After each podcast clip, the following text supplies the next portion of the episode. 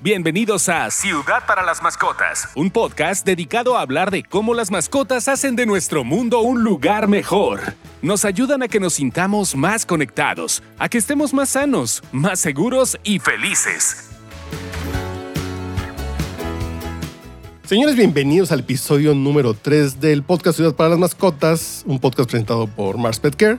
Es el episodio número 3 de la serie del mes de noviembre, dedicado a conocer el poder de la adopción y en este caso, este episodio tiene un nombre muy, muy lindo, que es Garritas a la Obra. Adopta un gato. Lo que queremos hacer es compartir con ustedes que la adopción en gatitos, eh, normalmente cuando hablamos de adopción pensamos en perros, pero también se pueden, eh, también se pueden adoptar gatos. Y vamos a platicar de qué características tiene la adopción de un felino. Y para hablar de este tema estamos con Iván Morales, que es líder de comunicación interna y externa en Royal Canin. Iván, ¿cómo estás? Buen día. Hola, muy bien. ¿Y tú, Carlos? Muy bien, comenzando con este episodio sobre adoptar un gato, que normalmente pensamos en la adopción en albergues de eh, caninos, pero también si son ustedes fans de los gatos o quieren tener un gato, también podemos platicar de cómo se puede adoptar a un felina. ¿Por dónde comenzamos, Iván? Pues creo que hablas un tema muy interesante que es primero el poder diferenciar como a las mascotas, ¿no? Entonces, creo que eh, el diferenciar a un gato de un perro es sumamente importante, no solo en un ámbito de especie, sino también como en las necesidades y también en lo que la, persona que va a adoptar busca hacia su mascota. Eh, eh, sin duda, los perros son la mascota em, pues muy gustada, ¿no? Y, en México en específico eh, hay muchísimos perros que, viven en situación de calle, pero afortunadamente hay muchas personas impulsando la adopción en diferentes eh, ámbitos y los perros son esa mascota que la gente por excelencia dice mi compañero fiel va a estar conmigo, que les encanta como la, la conexión que, que hace, ¿no? Que te muevan la cola al llegar a casa, pero los gatos son todo lo opuesto. Y derivado de eso y de otras cosas eh, como de, su, de su especie y de su contexto histórico, es que las personas, al menos en México, pensamos que los gatos no son esa mascota ideal para nuestros hogares. No sé si a ti te ha pasado esto. Y yo soy una persona más de perros que de gatos, pero mi esposa que sí ha tenido gatos en su vida es esa cuestión como que hay muchos mitos. El que no ha tenido un gato piensa que son de cierta forma y los que tienen un gato dicen yo no quiero perro, yo quiero gato. Y, y ya lo bueno que hay una tendencia de este mix que se puede, que, que se pueden tener las dos especies en la casa. Pero también hay un punto que podemos pensar en el perro callejero, pero nunca pensamos en un gato callejero porque los gatos son tan libres y tan independientes que los ves en la calle y dices, pues a lo mejor salió a pasear. Mm. Eh, entonces también hay que tener como esta visión, también hay gatos en situación de calle, ¿no? Sí, por supuesto. Yo te puedo dar algunos números eh, que tenemos como, como marca y en, en, México al menos hay aproximadamente de 12 a 14 millones de gatos a, población general, pero al menos un tercio está en situación de calle. Y como dices, justamente los gatos son animales mucho menos dependientes eh, y que buscan su alimento y al final viven, eh, podrían vivir mucho más en la calle que un perro. Y en específico con los gatos hay algo muy peculiar, que es que los gatos que viven en situación de calle les llamamos gatos ferales, que son gatos que seguramente nacieron eh, con en situación de calle y así crecieron y se desarrollaron.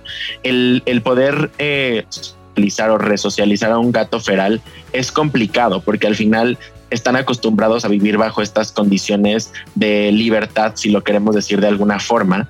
Eh, sus traslados y su vida es mucho más em, evidente que un perro de la calle que tal vez está buscando como negocios o lugares donde encontrar comida y se mantiene ahí. El gato se mueve, eh, eh, el gato es mucho más independiente y también es una de las razones por las que las personas suelen pensar que los gatos eh, pues no pueden convivir con ellos, porque un gato feral, que le llamamos que vive en la calle, pues es un gato que no tiene un comportamiento de repente gustado por la gente, ¿no? Porque puede ser un gato que huya de ti, que, que bufe, que te muestre los dientes, que te quiera arañar, porque obviamente se siente en peligro, ¿no? Versus algunos perros, que los perros en esta relación más como de, subordinación, tú le ofreces comida, si le das cariño, posiblemente sea desconfiado, pero empiece a seguirte y así es como muchos perros han llegado a casas de personas en México, ¿sabes? Eh, básicamente con muchas, eh, en el caso de los perros sucede que te encuentras a uno que está en la calle, lo ves como que está espantado o curioso y se te acerca y después te sigue dos cuadras y después dices, ya me lo llevo a mi casa, ¿no? Exacto. Y con los gatos no puedes hacer eso. Sí, no, no, no. Además son muy ágiles y por supuesto en lo que intentas atraparlos. De hecho, eh, algo interesante es que em, hay varios centros de adopción que además también logran y buscan la esterilización de gatos ferales. ¿Esto por qué? Porque pues los gatos en, en, su capacidad reproductiva son muy veloces y entonces se llenan las calles de gatitos, ¿no? Entonces la opción para estos centros de adopción es Claro que sí, promovemos la adopción, llévatelo a tu casa, pero la esterilización es clave, clave, clave para, para detener ¿no? este, esta sobrepoblación de gatos.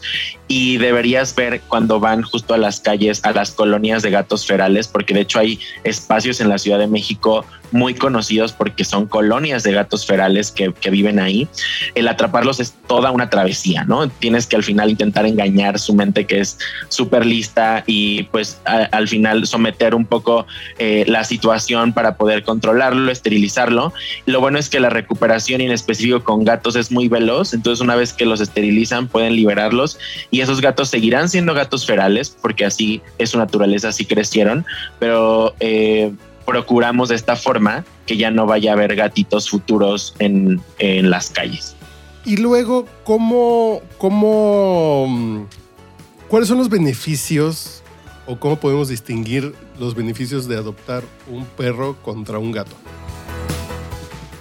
Uy, esta parte me encanta. Y de hecho, debo compartirte que para Royal Canin, el gato es la mascota del futuro. Y no lo pensamos como en un dejar de priorizar al perro, porque para nosotros hacer un mundo mejor para las mascotas es nuestro propósito principal. Pero hablamos del futuro porque vemos qué es lo que está sucediendo. En países europeos, por ejemplo, ya hay mucho más eh, gatos en, eh, dentro de casas que perros. Ya familias prefieren adoptar gatos que perros. Y esto tiene que ver mucho con nuestro, nuestra, nuestra vida y, el día a día. Eh, en cuanto a lo laboral, a las relaciones sociales, al espacio incluso. Un gato, por ejemplo, es una mascota que puede estar en un espacio pequeño. Hoy en día, por tantas personas que son en el mundo, las construcciones son mucho más verticales, hablamos de departamentos, casas mucho más compactas. Eh, un gato es perfecto, perfecto para estos espacios eh, versus un perro que necesita, por supuesto, ser paseado, tener un poco más de espacio para, para correr, para jugar, para saltar. Eh, el gato también es una mascota muy independiente en cuanto a la necesidad de compañía seguramente a las personas que nos escuchan les ha pasado que cuando llegan a sus casas los perros eh, lloran, les mueven la cola y, e incluso si pasan varias horas sin estar con, con alguien pueden tener incluso como una, una ansiedad por separación y es cuando te destruyen el sillón, cuando tiran su comida eh, o simplemente entran en una pequeña depresión que nos puede parecer de esta forma por tener este el esta separación con los dueños de mascota, ¿no? Y con los gatos es totalmente lo opuesto. Los gatos son eh, totalmente independientes. Hay personas que viajan constantemente, eh, que hoy en día es una realidad con esta eh, realidad híbrida que vivimos, el poder estar de manera virtual. de repente viajan y pueden los gatos quedarse un par de días sin ningún problema, porque además ellos están acostumbrados a comer lo que quieren comer. Y un perro es un poco más voraz y si le dejas un plato lleno de comida, se lo acaba en un segundo y el gato raciona a lo largo del día su comida. Entonces, dentro de los beneficios generales, estos son, pero yo, yo, incluso te preguntaría, cuando tú que eres más perruno, eh, ¿qué cosas son las que no te hacen querer tener un gato, por ejemplo? Yo creo que esta cuestión de, de la atención que te dan los perros, como, como que sí se enfocan en ti mucho. Y como que la, es como que su vida gira, gira alrededor de ti y en el tema de los gatos es diferente. es, pues, cada quien somos individuos diferentes, dice el gato así de cada quien su, su vida, ¿no? Y el perro sí está junto a ti está sobre todo eso. Pero mi esposa, que ha sido la de los gatos en la casa, es así de, el cariño es igual. Tienen una forma de mostrar cariño y afecto muy particular que a mí en lo personal no me ha tocado vivir, pero creo que es buen momento. Sí, algo que dices es súper interesante y es cierto, eh, y nos cuesta trabajo porque somos seres sociales, pero la relación que tenemos con un perro, como dije hace ratito, es como más de subordinación, ¿no? El perro está casi como que a tu merced. Y de hecho, por ahí en redes hay, hay un meme eh, muy curioso que dice, cuando tú alimentas al perro, el perro te voltea a ver y dice, wow, esta persona me ama, me da de comer, me abraza, juega conmigo, debe ser Dios, ¿no? Y tenemos la otra parte del gato, que es una relación más de uno a uno, y en el meme o, la, la, broma está el gato viendo cómo también lo alimenta el humano, le da de comer, le da amor, le da una casa, y dice, wow, este humano me da todo esto, debo ser Dios. Entonces es muy curioso pensarlo desde estas aristas. Y sí, y, sabes algo, incluso creo que culturalmente eh, estamos educados a que el amor o la atención se recibe a través de, pues como de cariños, de comida, de regalos. Eh, y los gatos tienen un justo un amor muy distinto, ¿no? Entonces, el, al ellos si quieren ser eh, amados, van y te buscan, pero si no, ellos pueden estar lejos de ti y mejor para ellos. Y creo que esto es lo que de repente a las personas les cuesta trabajo entender, eh, aunque justo ya cuando tienes un gato, tu vida es totalmente diferente. Eh, y puede sonar como muy trillado, pero de verdad yo antes de tener un gato, he escuchado personas que me decían, en el momento en el que adoptes un gato, tú vas a ser otra y me lo decía una y otra y otra sin ponerse de acuerdo. Y hoy que yo tengo un gato, te puedo decir esto, Carlos, después de tener un gato, eh, tu vida es totalmente distinta, es una experiencia totalmente opuesta a su forma de comportarse, de jugar, de relacionarse, de, de incluso la curiosidad que tienen es súper enigmática y no sé, al menos a mí me apasiona muchísimo hablar de gatos. se nota, se nota, Iván. Y el tema aquí, entonces, ¿cuál es la actividad que tiene, cuál es esta atención que tiene Royal Canin con respecto a los gatos? ¿Cuál es el programa? ¿Qué es lo que están haciendo como, como marca, como empresa para este tema de, de, hacer este cambio de visión para ver cuál es el, así el tema de adopción de los gatos? Claro, pues mira, justo como marca es una prioridad como compañía, es decir, si, enlistáramos como estos, estos temas clave que la marca está enfocándose en y apostando por educación, por, por venta, por promoción, por eh, establecer todo el, concepto, es el gato, ¿no? Eh, entonces lo respiramos todo el tiempo. De hecho, en, al menos en Royal Canin hay una persona que literal tiene una posición como cat manager, o sea, así se llama la posición, que se enfoca solo en lo que hacemos alrededor de nuestros diferentes canales de venta y comunicación hacia gato. Eh, una de las cosas que, estamos impulsando eh, es de Cat House. The Cat House nació hace un par de años y es una plataforma virtual que vive en nuestra página oficial. Eh, así la pueden buscar como The Cat House eh, Royal Canin. Y es un espacio virtual que simula una casa mexicana, muy mexicana, muy latina, podría decir incluso, eh, en el que en cada habitación encuentras diferentes clics, objetos escondidos que empiezan a acercarte a este mundo gatuno y te permiten conocerle, conocer desde el inicio en el, en el vestíbulo inicial de la casa donde está su historia. Y entonces dándote este concepto de que históricamente los gatos al ser domesticados empezaron a ser deidades como en, en Egipto por ejemplo.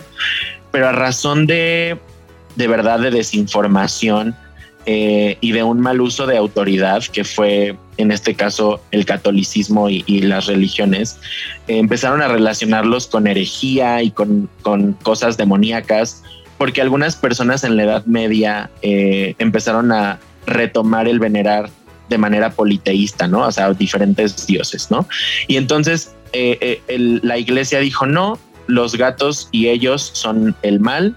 Y entonces en Europa en específico, que al Europa es, marca mucho como la pauta de evolución del resto del mundo, eh, se, se, mandó exterminar a los gatos, ¿no? Este es como un dato adicional curioso. Entonces, desde entonces la percepción del gato se quedó como un no es bienvenido, es una mascota de mal augurio, es una mascota relacionada con, con la magia, con, la, con lo oscuro, con lo que no me agrada escuchar ni ver.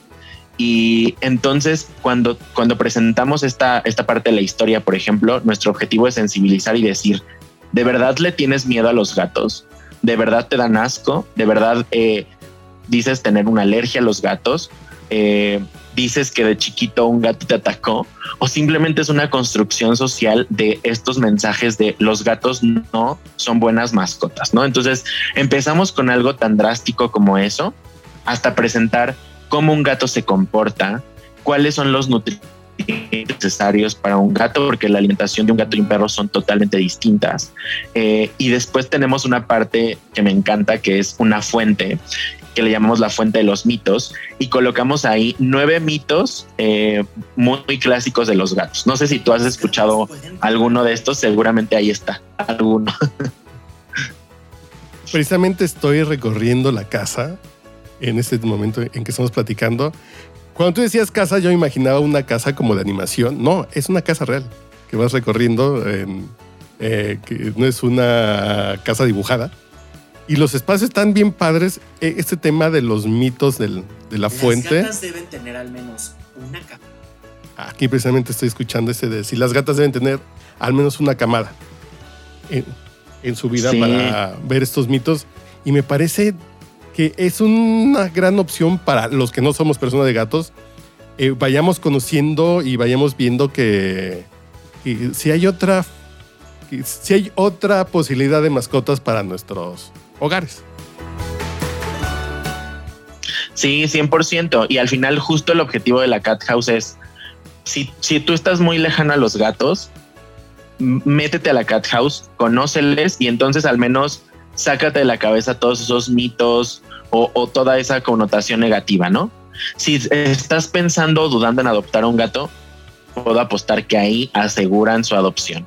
Porque lo que les presentamos es literal todo, ¿eh? desde la historia, los mitos, la parte como de enfermedades más comunes.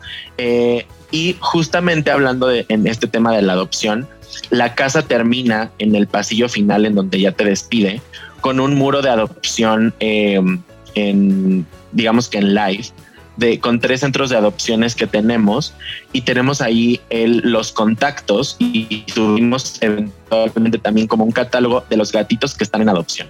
Entonces trabajamos con estos centros de adopción porque algo que también me, me gustaría compartir es que eh, al final los albergues en México son una realidad, pero también son estos espacios en los que las personas depositan mascotas que se encuentran en situación de calle, ¿no?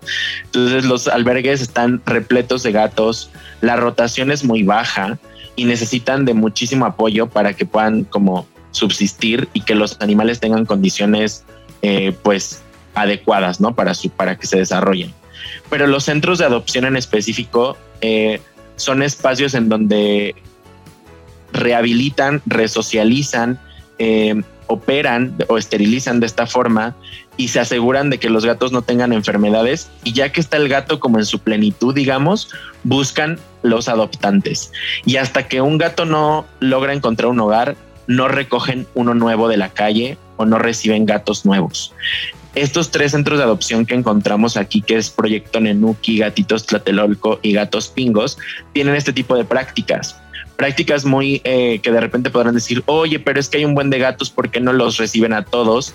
Porque justamente su, su trabajo es, me voy a enfocar en que el gato sea perfecto y esté en el momento adecuado para que la, la familia que lo adopte lo reciba y lo mantenga en su casa. Y entonces ahora sí me presto para rehabilitar uno nuevo, ¿no? No solo es acumular mascotas en espacios. Eh, y dentro de los centros de adopción como estos tres, los gatos se entregan esterilizados, se aseguran de que sean gatos sociables e incluso te dicen si son convenientes para convivir con otras mascotas em, y se entregan con pruebas de, SIDA y de leucemia felino negativo, que al final son enfermedades que necesitan mucha atención e inversión y que las personas que nunca han tenido gato pueden decir no, no, no, esto es una locura, eh, y entonces se aseguran de que el gato no haya ningún pretexto para que no lo adopten. y Entonces es todo el proceso de acompañamiento para que el proceso eh, vaya todo bien y no termine truncándose porque eh, de pronto el nuevo dueño dijo ya no me gustó o es muy difícil o es muy complicado o es muy costoso. Es para todo el proceso, tanto desde el, desde el albergue hasta que el nuevo, la nueva familia que lo tiene eh, tenga toda la tranquilidad y para que esta relación comience muy bien. Sí, exacto. Y, este manejo lo hacen los centros de adopción. Eh, incluso, de hecho, ellos piden evidencias de tu lugar, de, o de donde vives. Eh, te hacen recomendaciones, por ejemplo, si es un departamento, al final tienes que tener ciertas protecciones en ventanas, en balcones. Eh, piden ver el espacio, hacen preguntas sobre tu familia, si hay, si hay pequeños en la casa. Entonces, los centros de adopción se encargan de todo esto, pero justo nosotros dimos la, eh, el espacio y la oportunidad de decir, bueno, cómo las personas llegan ya a, solicitar una adopción, pero antes no tienen un, una posibilidad de decir, de verdad quiero un gato, es que no los conozco. Y entonces para eso nació The Cat House en este caso y en general nuestras campañas de, de educación hacia, hacia los felinos para que las personas les consideren y que se den cuenta que un gato, por ejemplo, es muy bueno enmascarando enfermedades. Entonces hemos tenido experiencias de que dueños de mascota dicen como no, estoy harto, mi gato se está orinando en la alfombra y ahora me orinó el mueble y ahora y está haciendo por todos lados, menos en su arenero. Y sin conocer que uno de los signos principales de una enfermedad urinaria es justo hacer fuera del arenero y que es momento de llevar al gato al veterinario, ¿no? los gatos versus, los perros son mascotas eh, que tienen un umbral del dolor elevado, o sea, soportan mucho dolor y no es como un perro que lo vas a ver desfallecer y llorando y quejándose. Los gatos simplemente empiezan a ser mucho más solitarios, se esconden y tú dices, bueno, está durmiendo más, está descansando, se alejó, se quiso esconder, así son. Eh, y justamente la Cat House busca eso, es como los comportamientos de los gatos también te dicen mucho. Sus colas, sus sonidos, ¿no? El maullido, que al final es un, es un lenguaje que desarrollaron para comunicarse con los humanos. Entonces, ya que te permitimos conocer al gato, entonces sí busca una adopción con todo este contexto y prepara tu hogar para recibirlo de la mejor forma. Y ya para ir cerrando, Iván, el tema de estos albergues, ¿cómo podemos, eh, cómo trabajan ustedes con estos albergues y cómo nosotros podemos acercarnos a ellos en caso que quisiéramos apoyarlos? Claro, pues mira, justo ahí en The Cat House, en la parte, en el, en este como andén de adopciones, en el muro de adopciones están el contacto de estos albergues. De hecho, actualmente la Cat House eh, está en remodelación porque ya viene de Cat House 2.0. Puedo hacer oficial el anuncio. Eh, y entonces eh, tenemos ahorita una colaboración como a nivel Latinoamérica con cuatro países, donde también van a encontrar otros albergues por si hay personas que nos llegan a escuchar en otros países en Latinoamérica. Eh, ahí viene el contacto, sus redes sociales. El apoyo siempre es necesario porque al final son, son personas, son rescatistas independientes que brindan sus casas, sus espacios para tener a los gatos. Entonces, donación de alimento, por supuesto, donación de, de insumos médicos, eh, también de repente hacen como ciertos bazares o ventas que pueden seguir en redes sociales y a través de la compra de, diferentes productos ellos pueden ayudar a lograr más adopciones y rehabilitaciones de gatos. Y algunos de ellos hacen campañas de esterilización, en donde también necesitan recursos y voluntarios para ir justo con los gatos ferales y lograr esterilizaciones.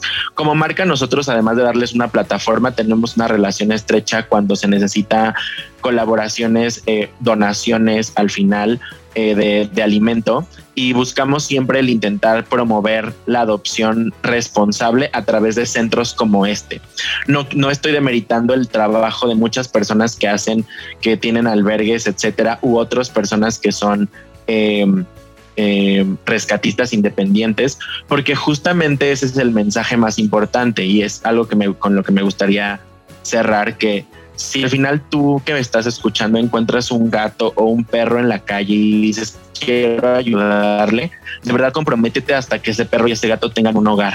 No pensemos en voy a ir a dejarlo a este centro de adopción o a este albergue o con esta amiga que recoge perros y gatos, sino que si de verdad quieres ayudarlo, ocúpate de darle atención veterinaria, de alimentarle, de rehabilitarlo. Y si por cualquier cosa tú no puedes ser ese dueño de, de gato o perro, busca entre tu círculo de amigos, busca entre tu colonia personas responsables que y, y bríndales estos tipos de espacios, ¿no? Que escuchen podcast como, como, como este de Ciudad para Mascotas para que digan, ya conozco a la mascota, quiero adoptarla 100%, dame ese perro que estás dando en adopción.